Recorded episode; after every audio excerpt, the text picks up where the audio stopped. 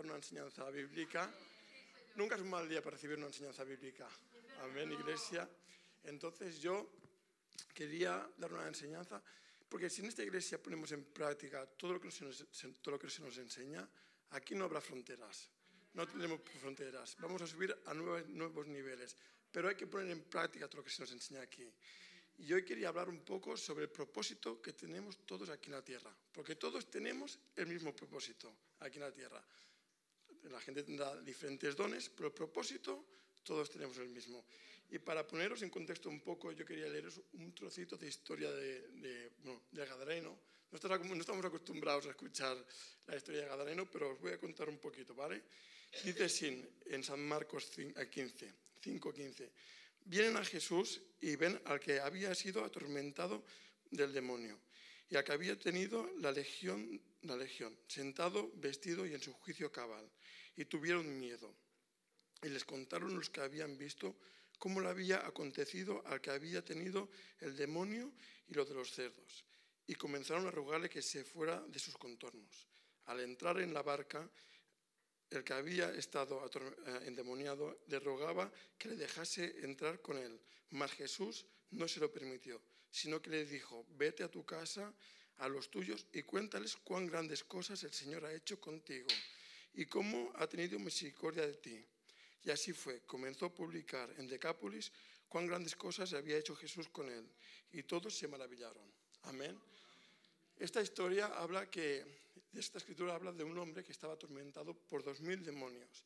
Todo, eh, todo lo que este hombre hacía, decía, actuaba y pensaba estaba influenciado por el enemigo. Hasta que llegó Jesús. ¿A cuántos de nosotros nos ha llegado Jesús en nuestras vidas? A todos. Dice que en un momento, en una palabra que Jesús le dio, en un abrir y cerrar de ojos, su vida fue transformada, fue cambiada. Comenzó a comportarse opuestamente de cómo se comportaba este individuo antes.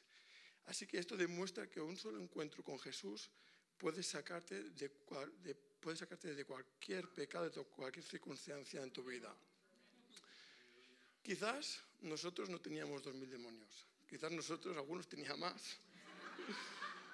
Pero lo que sí realmente estoy convencido, que todos antes de venir a la iglesia estamos atados por pecados, por vicios, por ceros, por ataduras, por, por enojos, por toda clase de pecado, hasta que conocimos a Jesús. Cuando, cuando conocimos a Jesús, nuestra vida fue cambiada y transformada como la del Gadareno. Amén. Pero podemos ver en, la, la palabra que Jesús no solamente cambia y transforma a este hombre, sino que le da un objetivo. Y este objetivo es el propósito que tenemos cada uno de nosotros aquí en la tierra.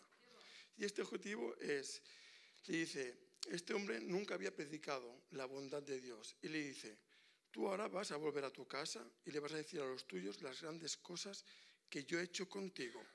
Y de repente este hombre que nunca había evangelizado se ganó cinco ciudades en Decápolis. Iglesia, ¿qué me vengo a referir en eso? Tú sabes la de, la de cristianos que hay en el mundo que no predican, que han sido cambiados y transformados y no predican el Evangelio. Yo no me refiero a predicar, a subirse a un púlpito para predicar, no. Hay muchos cristianos que piensan que solo puede, puede, yo me refiero a evangelizar. Hay muchos cristianos que dicen, bueno, esto ya lo hará el pastor, esto ya lo harán los evangelistas. No. La Biblia dice, la Biblia dice que, eh, un momentito, ¿eh? id y predicar a todo el mundo el Evangelio, a toda criatura. Es el deber de todo cristiano predicar la bondad de Dios. Dice la palabra que por gracia recibimos, por gracia damos. Iglesia, la calle está llena de gente que con los mismos problemas que nosotros teníamos antes de entrar a la iglesia, con los mismos pecados, los mismos pecados, los mismos vicios, los mismos tormentos. ¿Nosotros qué hacemos? ¿Venimos solo a la iglesia, escuchamos y engordamos o hablamos de la bondad de Dios? es tiempo de, empezar a evangelizar a, la gente de ahí fuera porque están con los mismos pecados que nosotros estábamos antes. A nosotros hemos visto la luz, ahora es momento de transmitir la luz. Yo el otro día en el trabajo hay un chico que empezó hace tres semanas y me vino y me dijo, me dice Jordi, mi madre me dice que tenga un hijo ya. Dice, porque así a ver si yo ya asiento cabeza y dejo mis vicios. Y digo, ¿cuántos años tienes? Y me dice, 27. Digo, déjame decirte que tener un hijo no te va a cambiar. Vas a continuar con los mismos vicios y vas a, y vas a continuar con tu, con tu mala cabeza. Y te lo digo por experiencia. Porque yo, mi mujer, cuando se quedó embarazada de, de mi primer hijo, yo tenía 25 años. Y yo pensé también, eh, cuando nazca David, yo cambiaré, dejaré estos pecados, dejaré estos vicios. Me intentaba autoconcienciar de lo que iba a ser. Pero ¿qué pasó? Nació mi hijo, yo continué con mis mismos vicios, mis pecados, y aún peor, porque se fue grabando todo, porque el, niño iba haciendo grande, se iba haciendo grande, iba viendo lo que yo iba haciendo. Y entonces este, este chico me dice, entonces Jordi, ¿cómo has cambiado tú? Y yo le dije, digo, yo he cambiado porque entregué mi vida a Jesús. Yo voy a una iglesia, escucho la palabra, y dice, hombre, hacia unos ojos, dice, hombre, dice, yo creo en Jesús, pero digo, no se trata de creer en Jesús, se trata, se trata de creerle a Jesús, de tener un encuentro con Dios. Esto es lo único que te va a hacer libre de cualquier atadura que, por que estés pasando. Entonces, iglesia, eh, yo, si este chico le hubiese dicho, ah, tranquilo, tienes 27 años, es normal que fumes porros, es normal que estés así, porque todos lo hemos hecho. Entonces me tengo que examinar mi vida espiritual. Porque si yo me conformo en no decir y no testificar, tengo que revisar mi vida espiritual, porque puede ser que a no tardar vuelva a hacer lo mismo que hago antes. O sea, si Jesús nos ha cambiado y nos ha transformado,